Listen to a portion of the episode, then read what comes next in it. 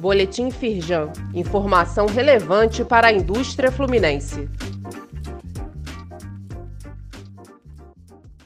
Edição de quinta-feira, 16 de dezembro.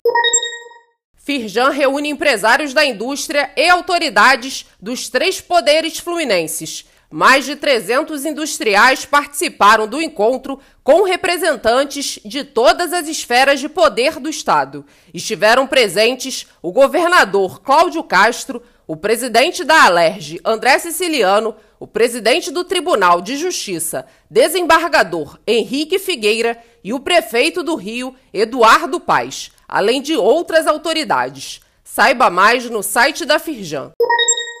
Estado do Rio receberá 332,9 bilhões em investimentos nos próximos três anos. Estudo da Firjan aponta 292 projetos a serem realizados até 2024, sendo mais de 90% dos investimentos no setor de petróleo e gás. Eduardo Eugênio Gouveia Vieira, presidente da Firjan, avalia que trata-se de uma sinalização clara a respeito da recuperação e do potencial da economia do Estado. Leia mais e acesse a íntegra do mapeamento no site da Firjan.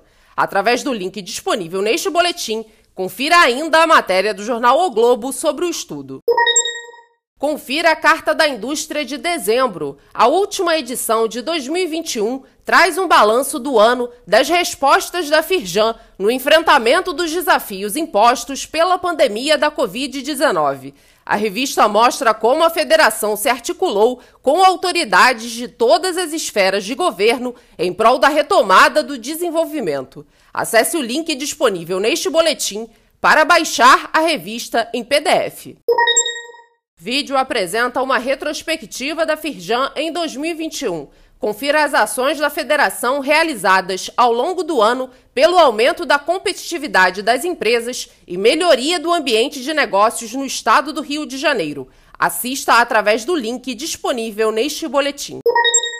Câmara dos Deputados aprova parcelamento de dívidas de micro e pequenas empresas. A medida prevê parcelamento em até 15 anos das dívidas com a União, inclusive de microempreendedores individuais. O programa também abrange empresas do Simples Nacional que estiverem em recuperação judicial e agora segue para a sanção presidencial. A LERJ aprova PL que autoriza o Poder Executivo a conceder incentivos fiscais até 2032 para fabricantes de farinha de trigo. A norma, que ainda precisa da sanção do governador, propõe dois tipos de incentivos. Um deles é o crédito presumido nas operações de saídas interestaduais, de modo que a carga tributária efetiva seja de 1%. O outro é o diferimento do ICMS nas operações de aquisição interna ou de importação de trigo em grão. Saiba mais sobre essas e outras ações em nosso site www.firjan.com.br e acompanhe o perfil da Firjan nas redes sociais.